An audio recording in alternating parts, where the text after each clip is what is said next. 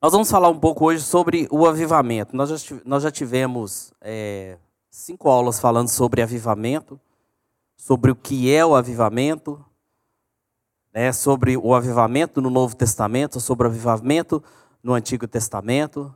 E hoje nós vamos falar, nós, nós vamos falar dele hoje na vida da igreja. O que, que é o avivamento na vida da igreja? O que, que é estar avivado? O que é estar avivado? Hã?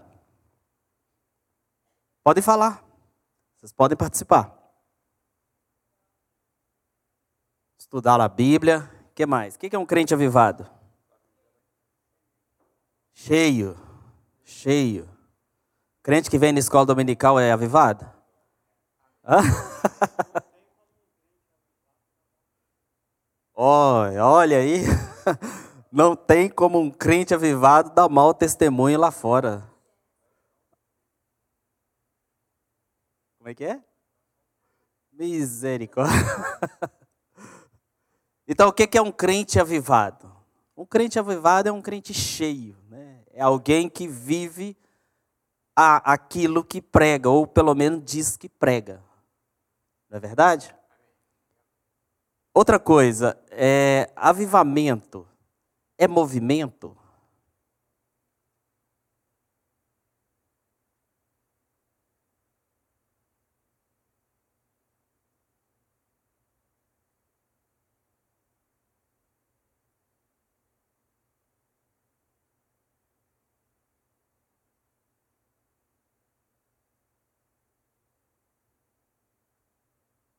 Não é?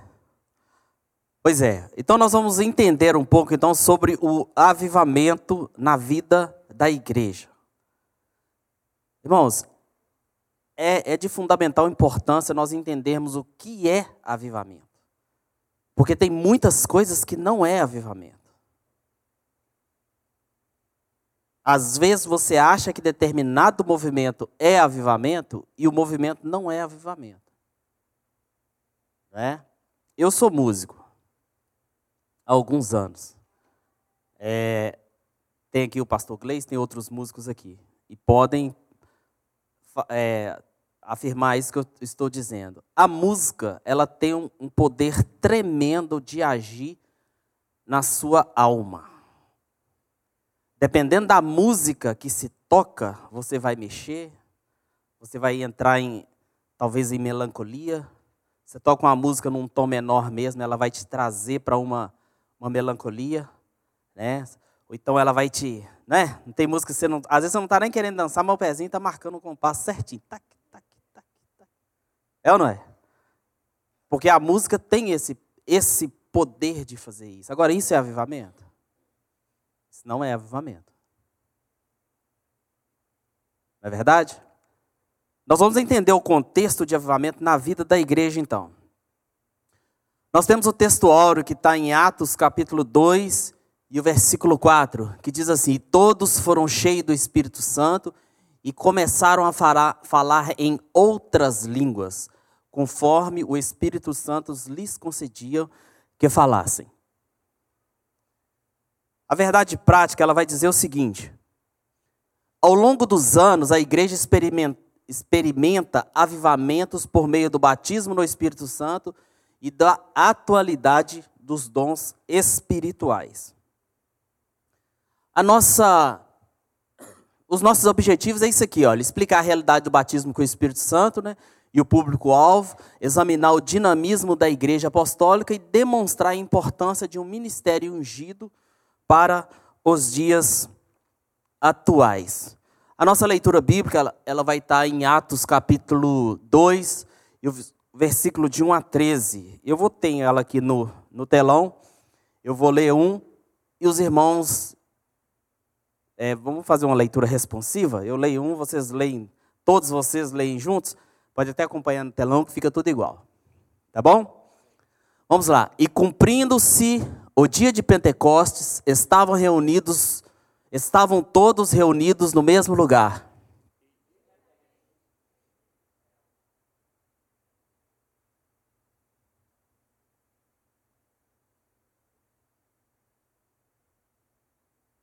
E foram vistas por eles línguas repartidas, como que de fogo, as quais pousaram sobre cada um deles.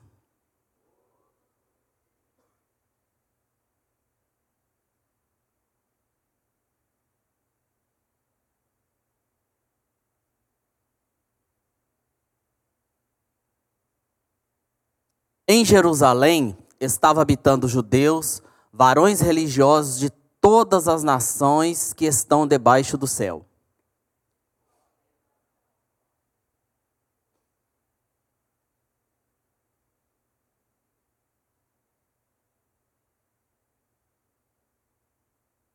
E todos pasmavam e se maravilhavam, dizendo uns aos outros: Pois que não são galileus todos esses que estão falando?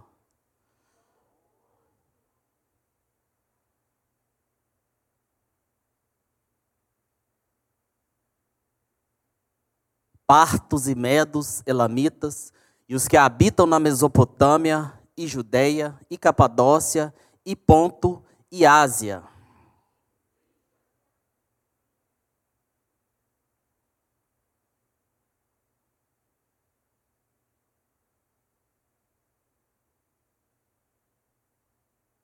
E cretenses e árabes, todos os, todos os temos ouvidos em nossas próprias línguas falar das grandezas de Deus.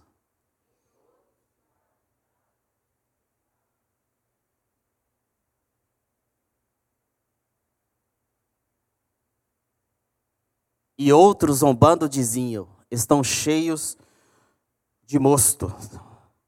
É um texto que às vezes a gente a gente não não pega ele para tratar por pormenores, né? Atos é um livro que é um livro histórico e a igreja, a, a, nossa igreja, a Assembleia de Deus, né, o ministério da Assembleia de Deus, ele considera também como um livro normativo, mas é um livro histórico em que ele vai relatar os acontecimentos na igreja, na igreja primitiva, na igreja apostólica né, logo após ali a morte de Jesus, a ressurreição de Jesus.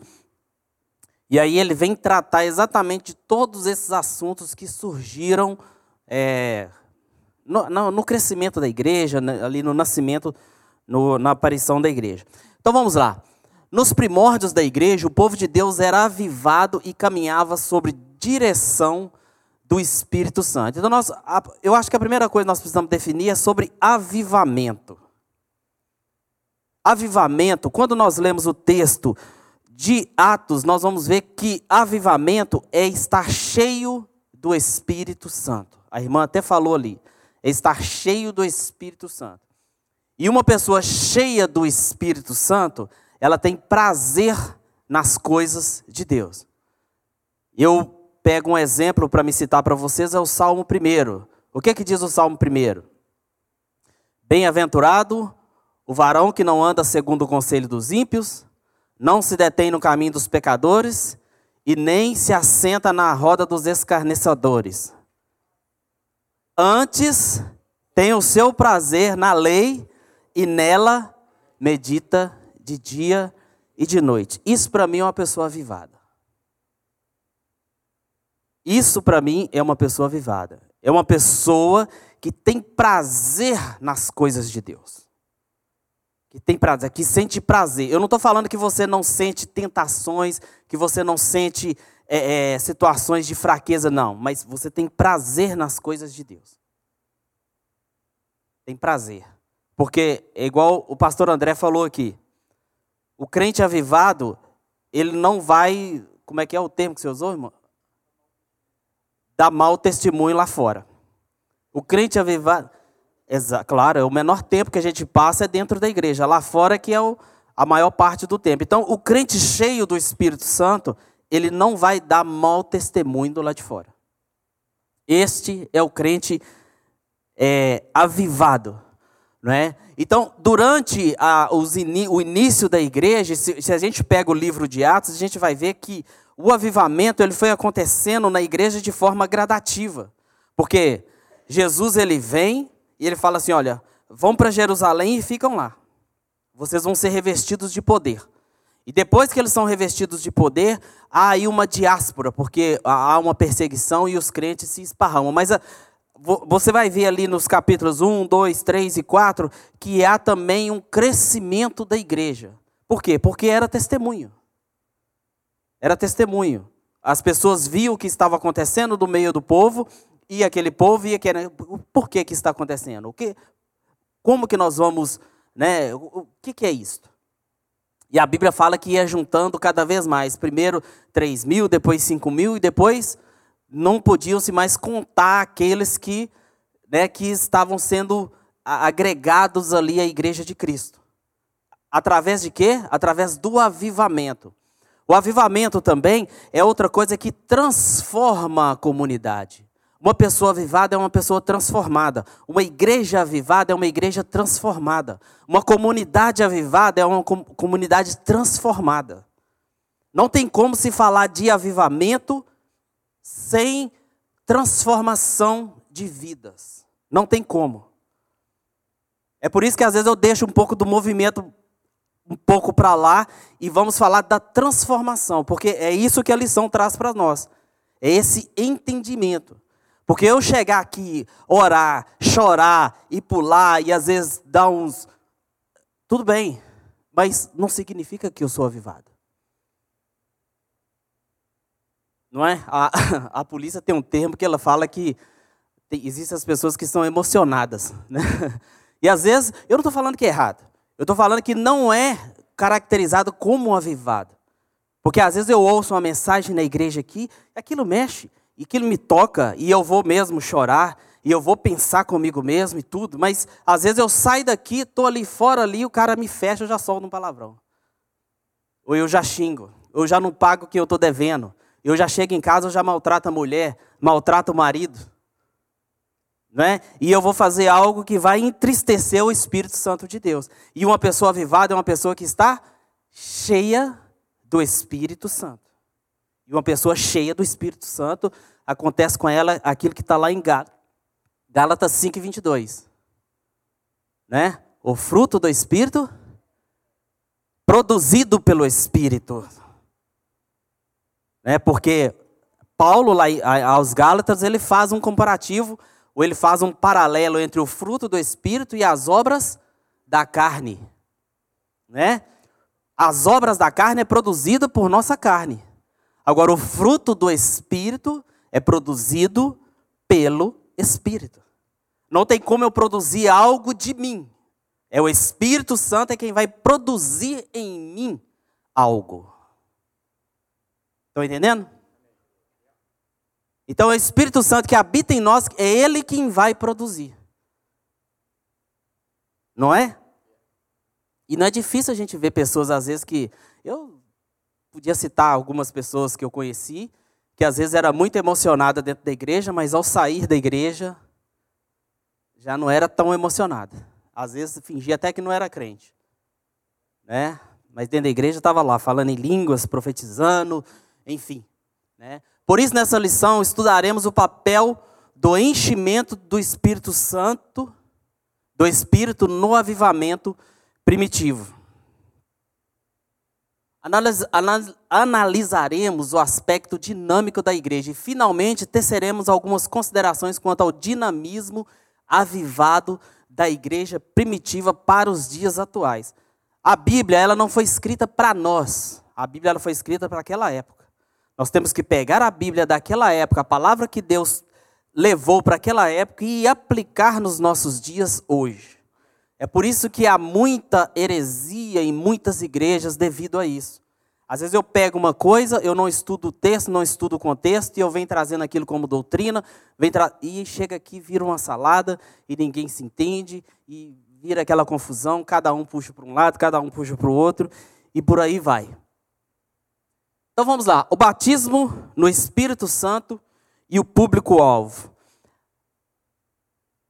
O chamado de Jesus é abrangente. A primeira condição para receber o batismo no Espírito Santo é passar pela experiência da salvação.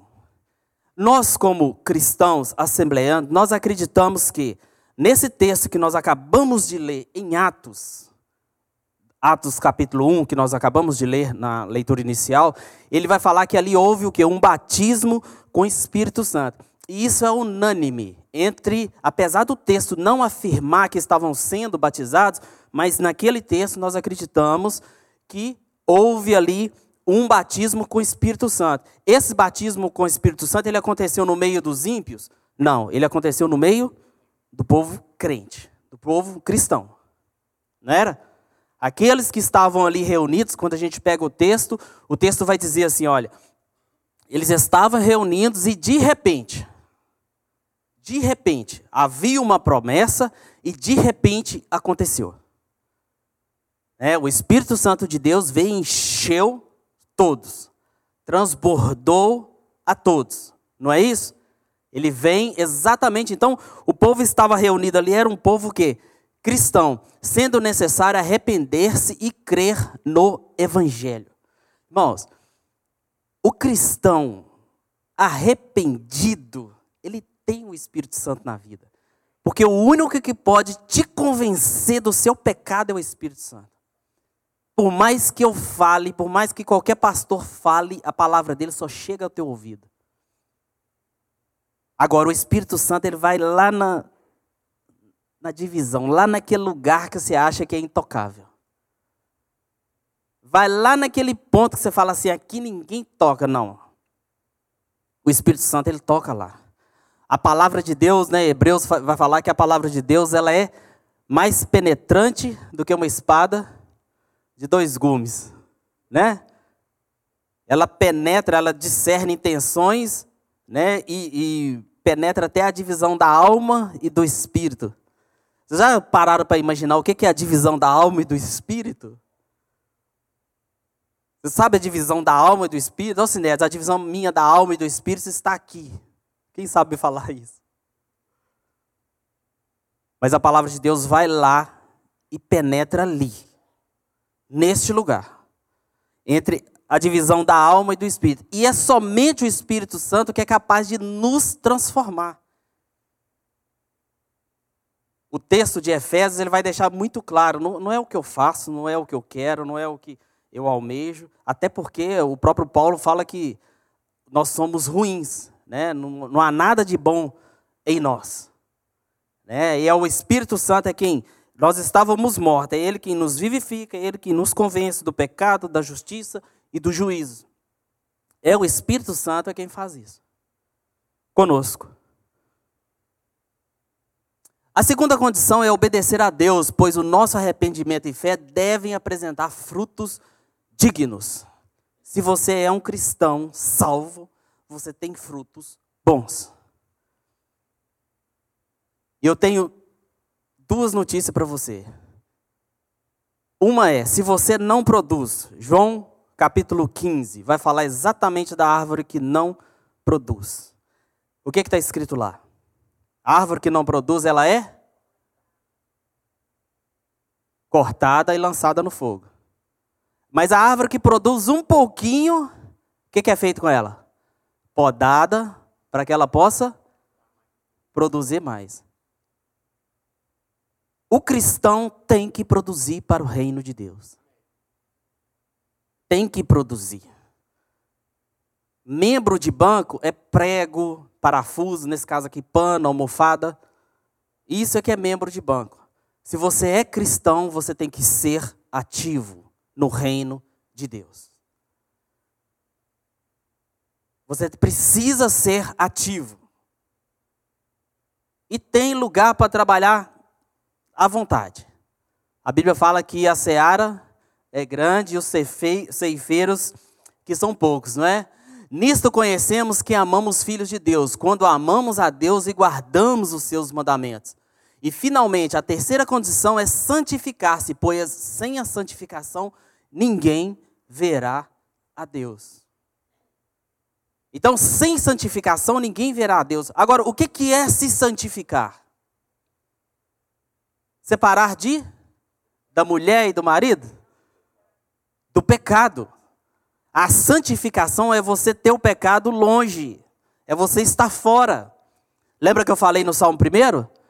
Bem-aventurado aquele que não anda Segundo, vamos lá? Segundo o conselho dos ímpios, não se detém no caminho dos pecadores e nem se assenta na roda dos escarnecedores.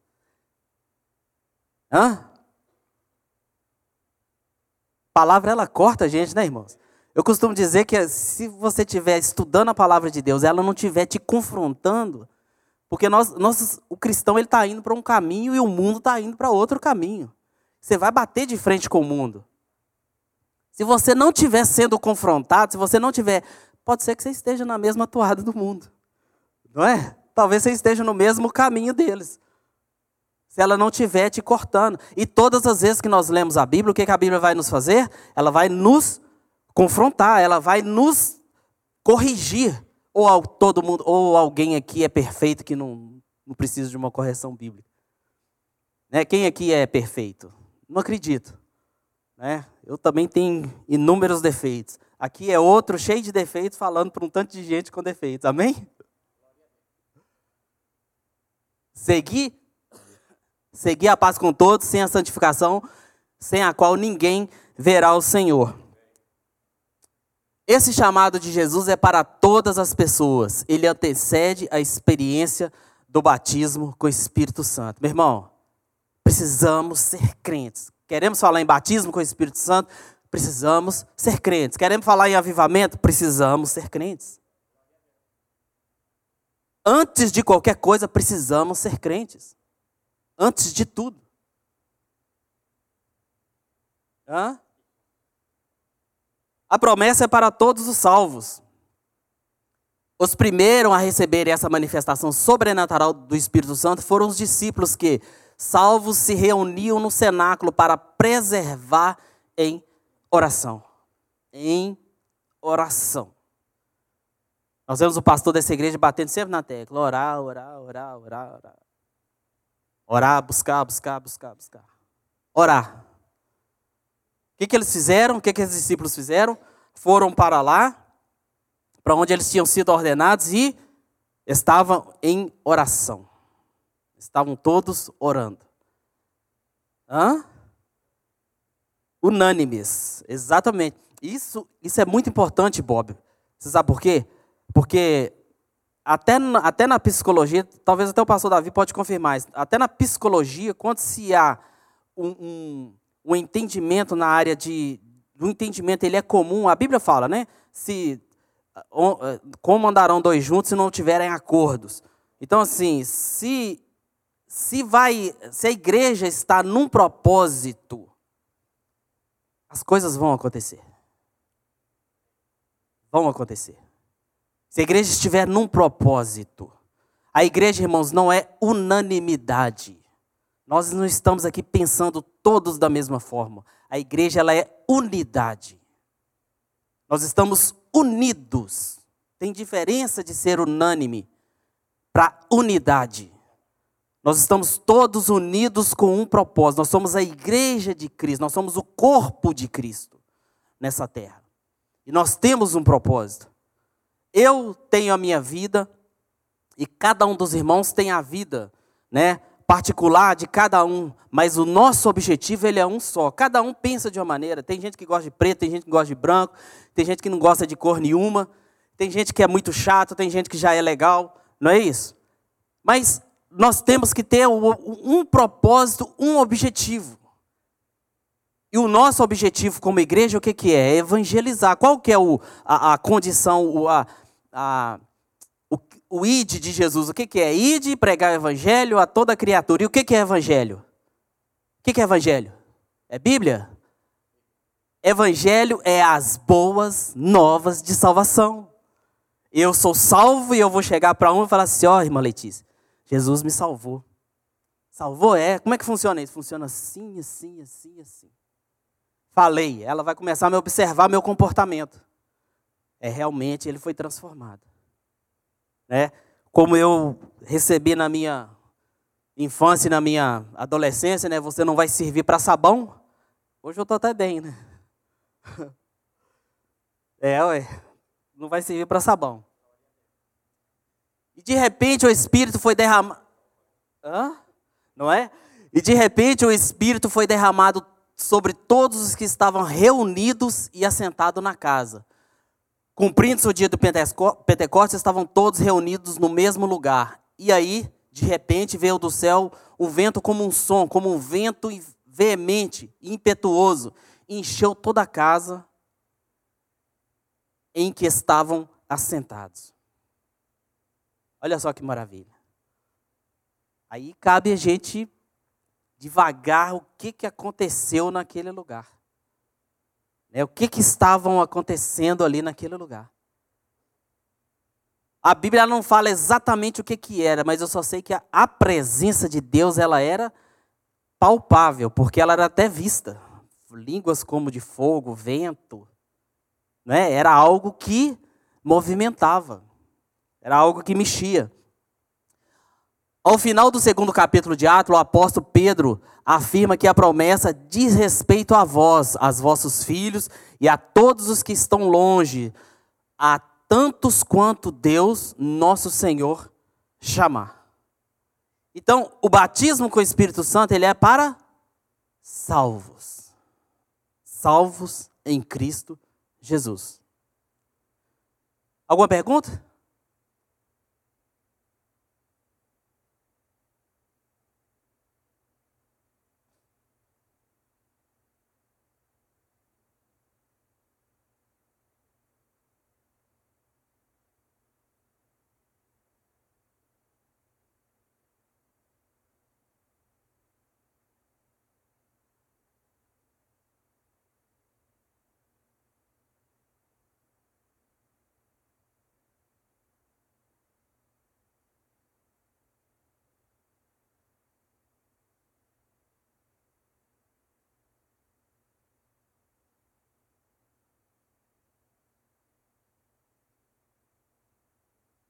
É, a, a...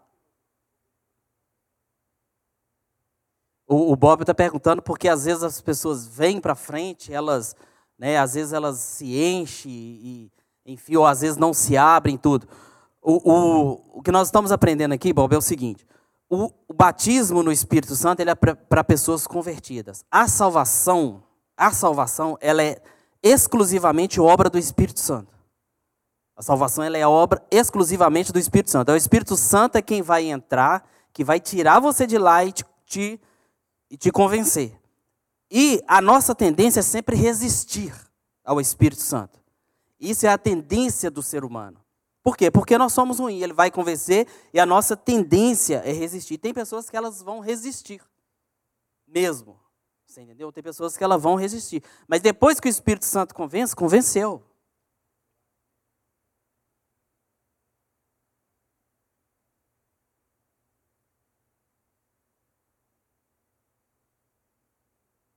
Também, também. Também. Tem pessoas que, que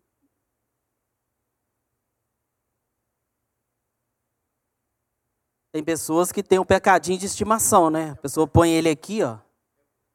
Nesse aqui você não toca. É, ué. Tem pessoas que fazem isso. Tem pessoas que fazem. Tem pessoas que, que querem, às vezes, mas não conseguem largar.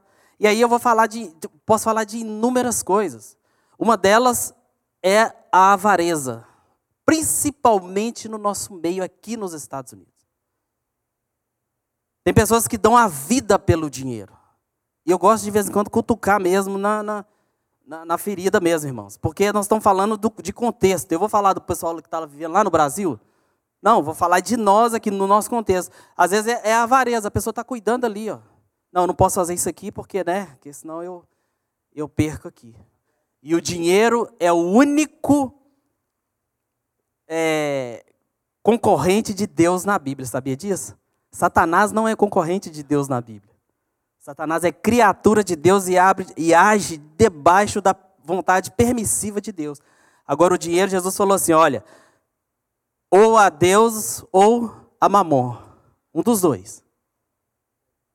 Um dos dois. Não, não é comprado com poder, não é comprado com dinheiro.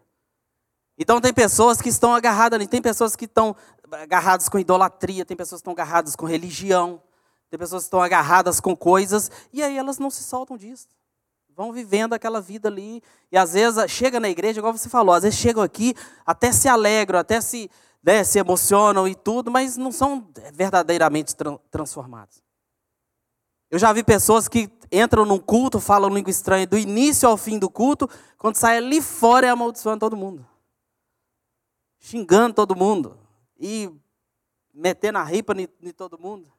E se você pergunta qual que é o versículo que foi pregado na mensagem, não sei. Estava falando língua estranha.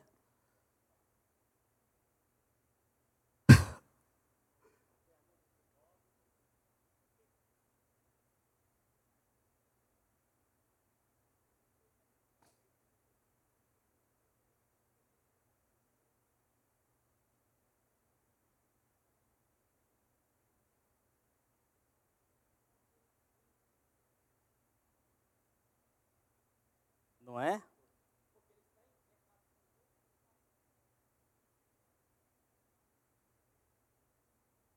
É verdade.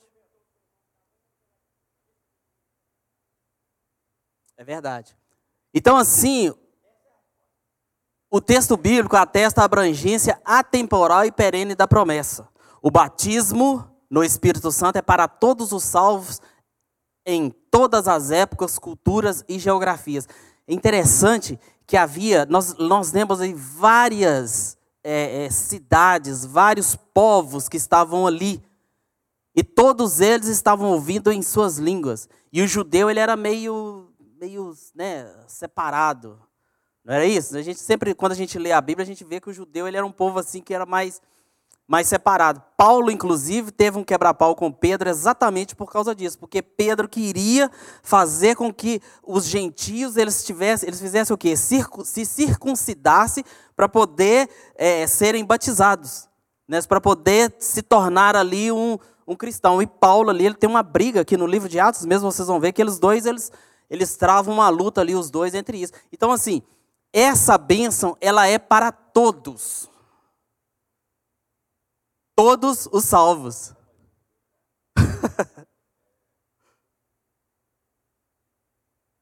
é nós, né? Pois é. Então, isso é para todos, porque estavam reunidos ali gente de todas as todas as classes, todos os Exatamente. Então aquilo ali era, era, era foi foi colocado para todo, todos o batismo no Espírito Santo. E aí nós entramos no engano dos cessacionistas. Aqui nós temos uma, uma, uma doutrina ou uma linha de pensamento em que diz que o que é o cessacionismo? O cessacionismo é uma corrente da teologia reformada e de algumas igrejas históricas que afirma que os dons espirituais cessaram na vida da igreja. Então eles falam que cessaram. Eles, Para eles não existem mais o, o, os dons espirituais. Né? Segundo essa corrente, o batismo no Espírito Santo e os dons espirituais eram apenas para os dias apostólicos. Há uma ginástica de interpretação bíblica para justificar essa invencionice histórica. Então, o que, que os reformados falam? Eles falam assim: olha, não existem batismo no Espírito Santo, não existem os dons espirituais. Esses são chamados de cessacionistas. Existem os chamados desvanecentistas. O que, que essa, essa linha acredita? No meio dos reformados também. O que, que eles acreditam? Eles acreditam que os dons espirituais eles foram diminuindo com o tempo. Que a gente pega na história da igreja, igual houve lá em Atos, e hoje já não se vê mais algo como aconteceu em Atos. Até o pé da letra, né? Vento, línguas como que de fogo, e as pessoas falando em várias línguas, né? E as outras pessoas interpretando, entendendo. Então, eles acreditam que isso veio acabando nós pentecostais nós acreditamos que os dons eles são atuais. Então tem uma diferença entre cessacionista, desvanecentista e nós que somos é, considerados como continuistas. O nome é, nosso é continuista, né? Nós acreditamos que os dons espirituais eles eles seguem, continuam valendo, até porque Deus não mudou, não é verdade? Se mudou aí foi o homem, não é verdade? Se houve uma mudança, se houve uma diminuição, se a gente não está vendo hoje, o problema não é de Deus.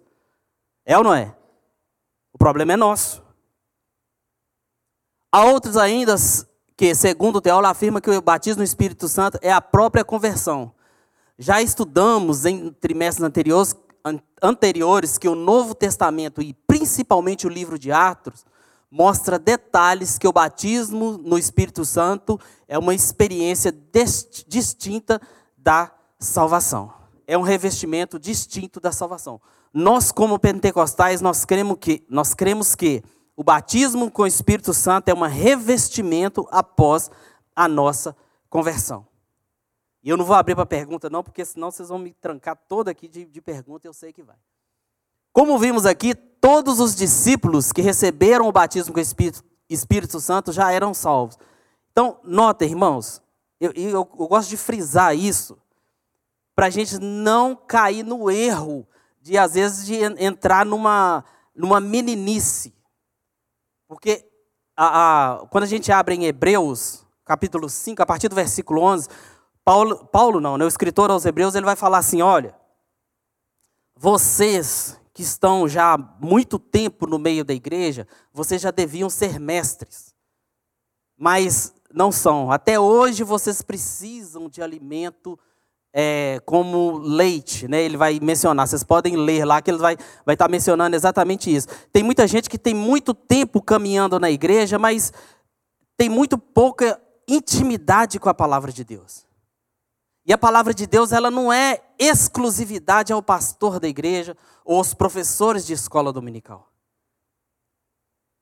Vou voltar lá no Salmo primeiro. Antes medita na lei do Senhor de dia e de noite. Quem que faz isso? É o bem-aventurado. E é só o pastor ou só os professores que têm que debruçar na Bíblia? Não. Todos nós precisamos. Uma vez eu estava conversando com um pastor, ele virou para mim e falou comigo assim: Eu não consigo pregar. Eu falei, pastor, você não consegue pregar? Ele falou assim: Não, não consigo pregar.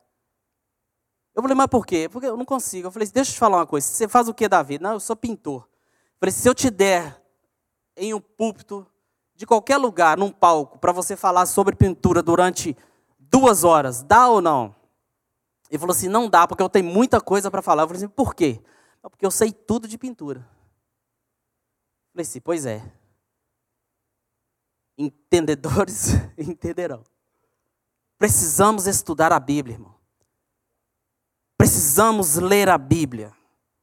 Precisamos estudar, nós precisamos nos alimentar com a palavra de Deus. É a palavra de Deus que vai transformar a sua vida. Pastor Davi falou na pregação dele aqui que às vezes o crente ele está aqui buscando poder querendo poder, mas ele não está querendo o Deus do poder. Nós precisamos buscar o Deus desse poder e é através da palavra de Deus. A Bíblia fala no livro de Oséias que o povo se perece por causa da falta de conhecimento. Você acha que é porque tem muitos comprando lote no céu? Porque tem gente vendendo. E porque tem gente vendendo, tem gente que vai lá e compra. E compra por quê? Porque está entrando na lábia do outro, não conhece a palavra de Deus.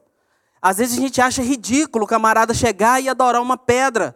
Pô, põe uma pedra aqui, é, vou sentir algo ali naquela pedra, numa cruz e qualquer coisa que seja. Por quê? Porque não conhece a palavra de Deus. É levado por ventos. Vai sendo levado, vai sendo varrido, vai sendo juntado. Você quer pregar para pobre? Fala sobre prosperidade. Irmãos, venha que Deus vai encher encher seu bolso. Um dia eu vi no vídeo na internet, o cara passou o cartão, não tinha nada. Ele orou, passou de novo, apareceu não sei quanto lá. Eu falei assim, eu quero um cartão desse. Claro que eu quero. É ou não é? Claro que eu quero um cartão desse. Imagina. Tem nada. Plim, apareceu um tanto de coisa. E estão vendendo isso aí. E tem pessoas comprando esses cartões.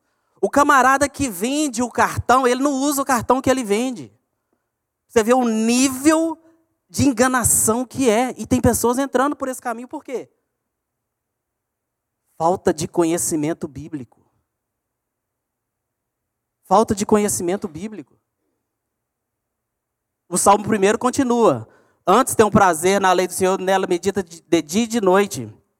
Pois serão como árvores plantadas junto a ribeiros, que dará o seu fruto na estação própria. Vocês estão me entendendo? Vocês estão me entendendo o que que é, o que que traz o conhecimento da palavra de Deus? Transformação de vida e te livra de enganos. Porque às vezes a pessoa entra aqui e fala assim: ah, eu não pago dízimo, né, né? mas está lá comprando cartão, está lá comprando terreno no céu, está lá comprando saldo não sei o quê, está lá comprando caixinha, tijolo da promessa, e está enchendo de coisas aí, fazendo novena, fazendo campanha disso, campanha daquilo, campanha daquilo outro. Por quê? Porque não tem conhecimento da palavra de Deus. Jesus falou assim que o evangelho, ele é, Aprendei de mim que sou manso e humilde, porque meu jugo é suave e meu fardo é leve. É isso. Eu não tenho muita coisa que está fazendo em relação à salvação. Toda a salvação ela já foi feita por nós na cruz. Eu não tenho que comprar, eu não tenho que pagar, eu não tenho que subir. Não, eu não tenho que fazer isso. Essa transformação, ela já, é, isso é de Deus, isso é dom de Deus. Lá em Efésios fala assim que a, a salvação ela é dom de Deus. E ela foi dada como um dom gratuito de Deus para nós.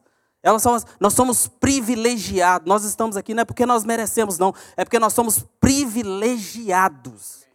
É isso que nós precisamos entender. Quando você tem essa mentalidade, você começa a transformar a sua vida. Por quê? Você fala, peraí, eu não merecia. Eu estava lá no pecado. Irmão, quem consegue tirar uma pessoa das drogas? Quem consegue tirar uma pessoa do pecado, da prostituição, da prostituição é somente Cristo. Não tem como, é somente Cristo. E mesmo que te tira das drogas do pecado, é só Ele que tem o poder de te dar uma vida eterna junto dele. Amém? Vamos prosseguir, que senão prega. Portanto, como pentecostais, afirmamos que o batismo no Espírito Santo, com evidência física de falar em línguas estranhas, bem como a atualidade dos dons espirituais na vida da igreja. A doutrina de batismo com o Espírito Santo, com evidências em falar em línguas, é uma doutrina nossa pentecostal.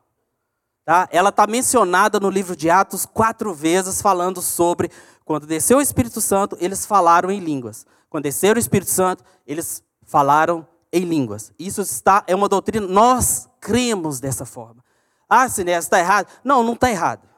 Nós cremos dessa forma, porque nós entendemos que o livro de Atos também é um li livro normativo. Eu, às vezes, eu evito entrar muito, porque. Ah, é, vamos lá. Essa realidade espiritual perpassa todas as épocas, culturas, geografias em que haja um salvo em Cristo. Batismo com o Espírito Santo é para salvos. Amém? Isso está fixo. Batismo com o Espírito Santo é para salvos. A lição, ela. Vocês estão vendo que a lição ela está repetindo isso várias vezes, né? Então vamos passar para o número 2 aqui, que meu tempo já foi. A igreja nasce avivada. Do ponto de vista histórico, a igreja passou a existir no dia de Pentecostes. Isso ocorreu sobre a atuação direta do Espírito Santo. Os reformados, eles já acreditam que essa a, a, a profecia de Joel, né, que ia derramar o Espírito Santo e tudo, isso aconteceu foi antes. É por quê? Porque os, os reformados eles têm uma linha de pensamento que não é a linha que nós acreditamos, que é o dispensacionalismo. Eles acreditam no aliancismo. É um pouco diferente. Eu tenho várias coisas, depois, se os irmãos quiserem, a gente conversa sobre isso. Eu não vou entrar nisso aqui. É só para dar uma ideia, porque tem pessoas que acreditam, tem pessoas que não acreditam. Não é isso? E eu, deixa, eu dar, deixa eu abrir um parênteses aqui rapidinho. Nós vimos falando sobre o sensacionismo aqui. Né? E às vezes a gente tem a mania de falar assim: é o crente sorveteriano, é o crente frio, é o crente isso, é o crente aquilo, é o crente aquilo outro. Mas nós temos, e eu gosto de uma fala do pastor Elienay Cabral, é um grande teólogo assembleano. E tem uma frase que ele falou que é o seguinte: o cristão pentecostal, ele vive no limiar da razão e da emoção. Ele está ali, ó, entre a razão e a emoção, é um passinho para ele. Entendeu? Para ele sair da razão e entrar na emoção e estar fora de si. Ai, que o espírito, que o espírito me tomou, que fez isso, que fez aquilo. É daqui para ali. É daqui para ali. E às vezes nós criticamos o sensacionismo, mas nós esquecemos desses exageros que acontecem do lado de cá. Do lado pentecostal e às vezes do lado neopentecostal. Né? Pessoas rodopiando igual umas doidas, pessoas correndo, pessoas não sei o quê, e aquela confusão toda. Irmãos, é adoração a Deus, é coisa séria. Nós estamos diante de, um, de uma divindade que é dona de todas as coisas. Em todo momento que a presença de Deus ela era manifesta, havia temor.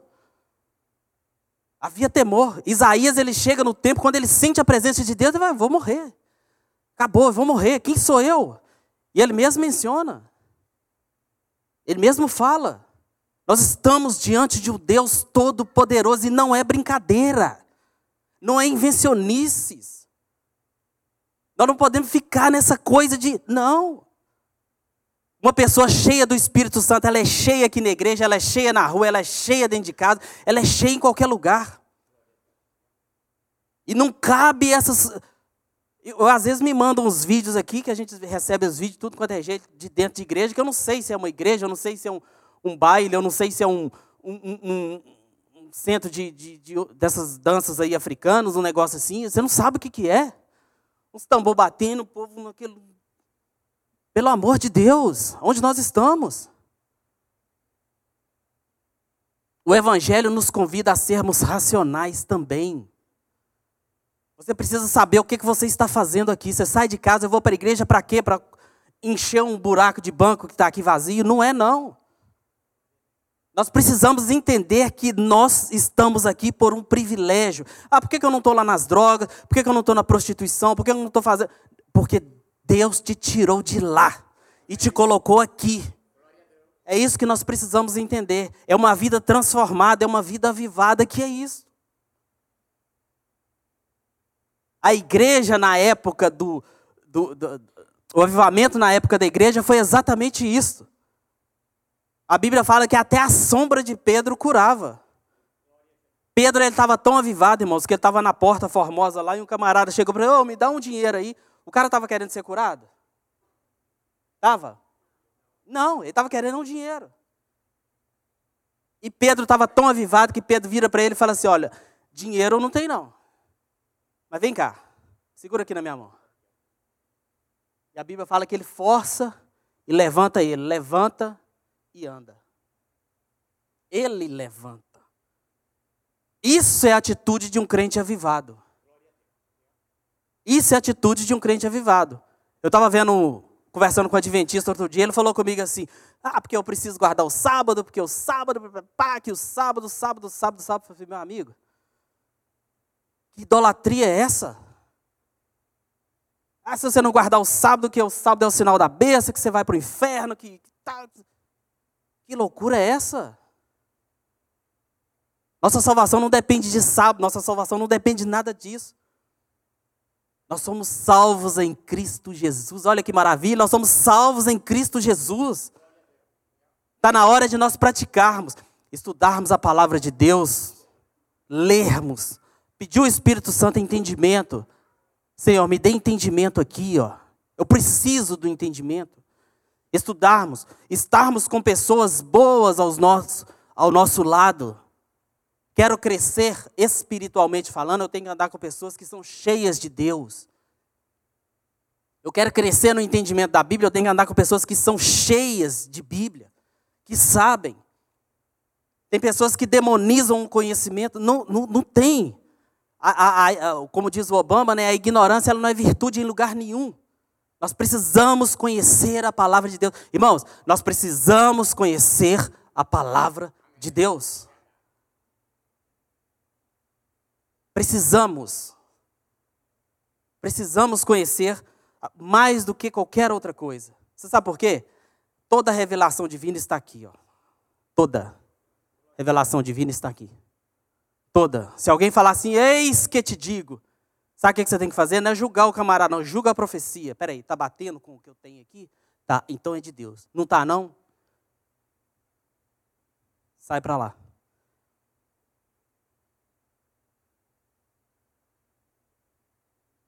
A igreja nasceu avivada, assim como o tabernáculo foi consagrado pela descida da glória divina. Então, o que aconteceu lá no passado também aconteceu na igreja primitiva. A glória de Deus não descia no tabernáculo? É interessante que, quando a gente olha Elias, quando ele vai ali com aqueles profetas, ele vai e, e ele cava, a, a, Bíblia fala que os, os profetas de Baal ali, né, de Acera, eles fazem aquele negócio todo e se rasgam o corpo clamando o Deus deles. E Elias, ele tinha tanta convicção no Deus que ele servia, que isso aqui ela, ela me espanta.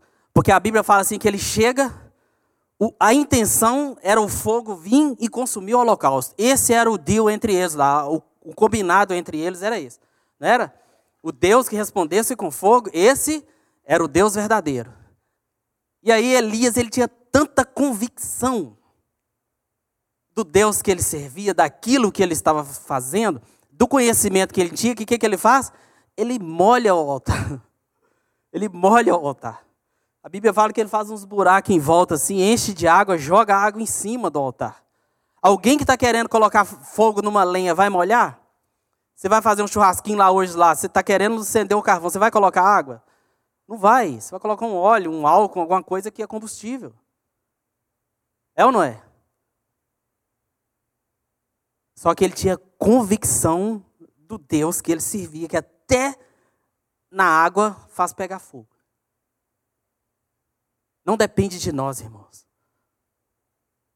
Nós somos instrumentos na mão de Deus. Nós somos como igreja na mão de Deus. Uma igreja avivada é uma igreja que faz a diferença na sociedade com a família, na comunidade, há uma diferença.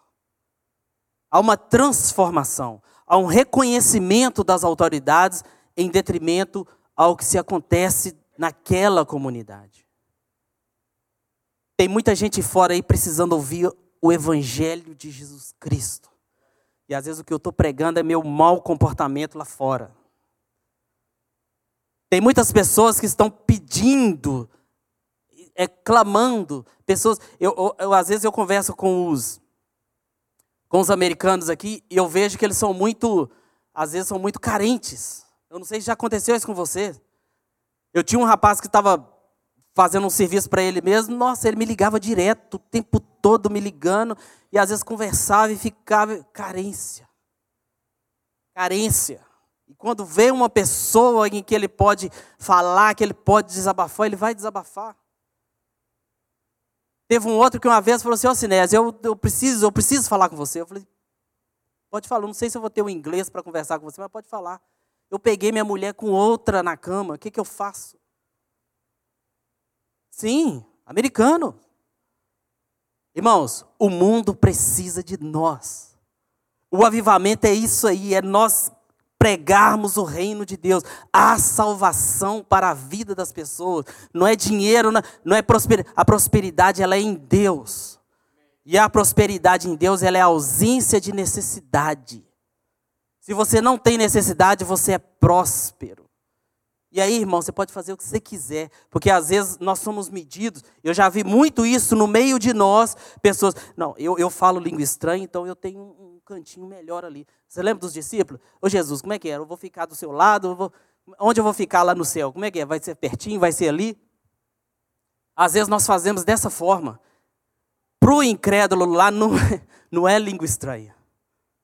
Para o incrédulo lá é o testemunho e a palavra que nós vamos pregar. Isto é sinônimo de crente avivado, de uma igreja avivada. Amém? Consegue dar um amém? A palavra de Deus é muito, muito bonita. Você começa a ler, você começa a entrar, e você começa a mergulhar, e você cada vez mais você fala assim, Senhor, mais eu preciso de Ti, mais eu, eu vou entrando e vou vendo que as coisas são maravilhosas, que eu não depende de mim, é Deus é que me resgatou. E quando eu olho, eu falo assim, Senhor amado, é maravilhoso. A salvação é maravilhosa. Se a gente analisar mesmo, irmãos, nós estava saindo gritando para o mundo afora.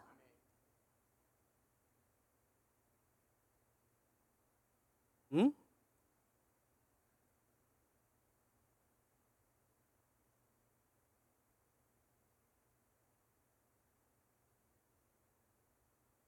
A igreja apostólica nasceu sob o avivamento do Pentecostes. Pentecostes era uma festa que havia, né? E o, o, essa descida do Espírito Santo culminou junto com essa festa. Debaixo do glorioso batismo no Espírito Santo. Ao longo de sua história, aprendemos que a razão de seu êxito não foi o conhecimento humano de seus pregadores, membros e congregados. O que fez toda a diferença no ministério da igreja apostólica foi a unção do Espírito Santo sobre a igreja. O que fez toda a diferença foi a unção do Espírito Santo sobre a igreja. É uma obra de Deus na vida de cada um. Na vida de cada um. Nós não marcamos hora para o avivamento. Nós não marcamos dia para o avivamento. A Bíblia nos manda buscar por avivamento. Estarmos unidos em um só pensamento, em, uma só intenção. Não é eu aqui competindo com um, competindo com o outro, brigando com um, brigando. Não. Não há avivamento neste meio. Há avivamento enquanto o objetivo é um só: é morarmos no céu, estarmos com Ele na glória, é pregarmos para as pessoas que estão mundo afora, levarmos esse evangelho maravilhoso. Você sabe por quê? Porque senão nós nos transformamos em um outro religioso qualquer que frequenta seu templo. Somos mais um. Um que vai lá na mesquita, um que vai lá no, no, no negócio do Buda, o outro que vai no, no, na capela lá do Maomé, enfim. Seremos mais um. Seremos mais um. E a diferença do cristianismo para as outras religiões é: nas outras religiões, o devoto ele tem que ir ao encontro da divindade. No cristianismo, a divindade veio ao nosso encontro. Essa é a diferença.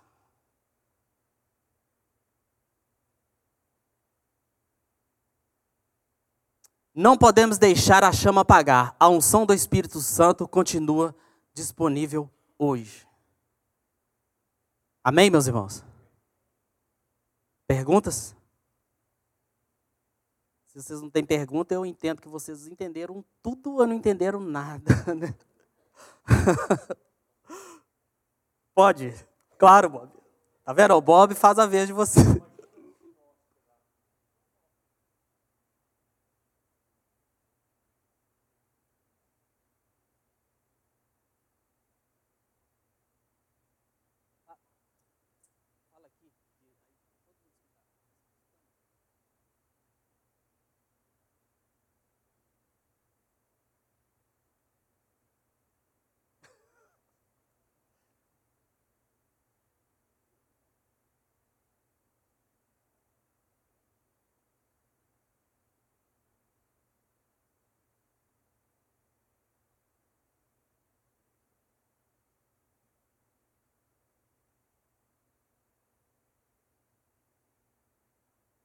Buscando, buscando a Deus.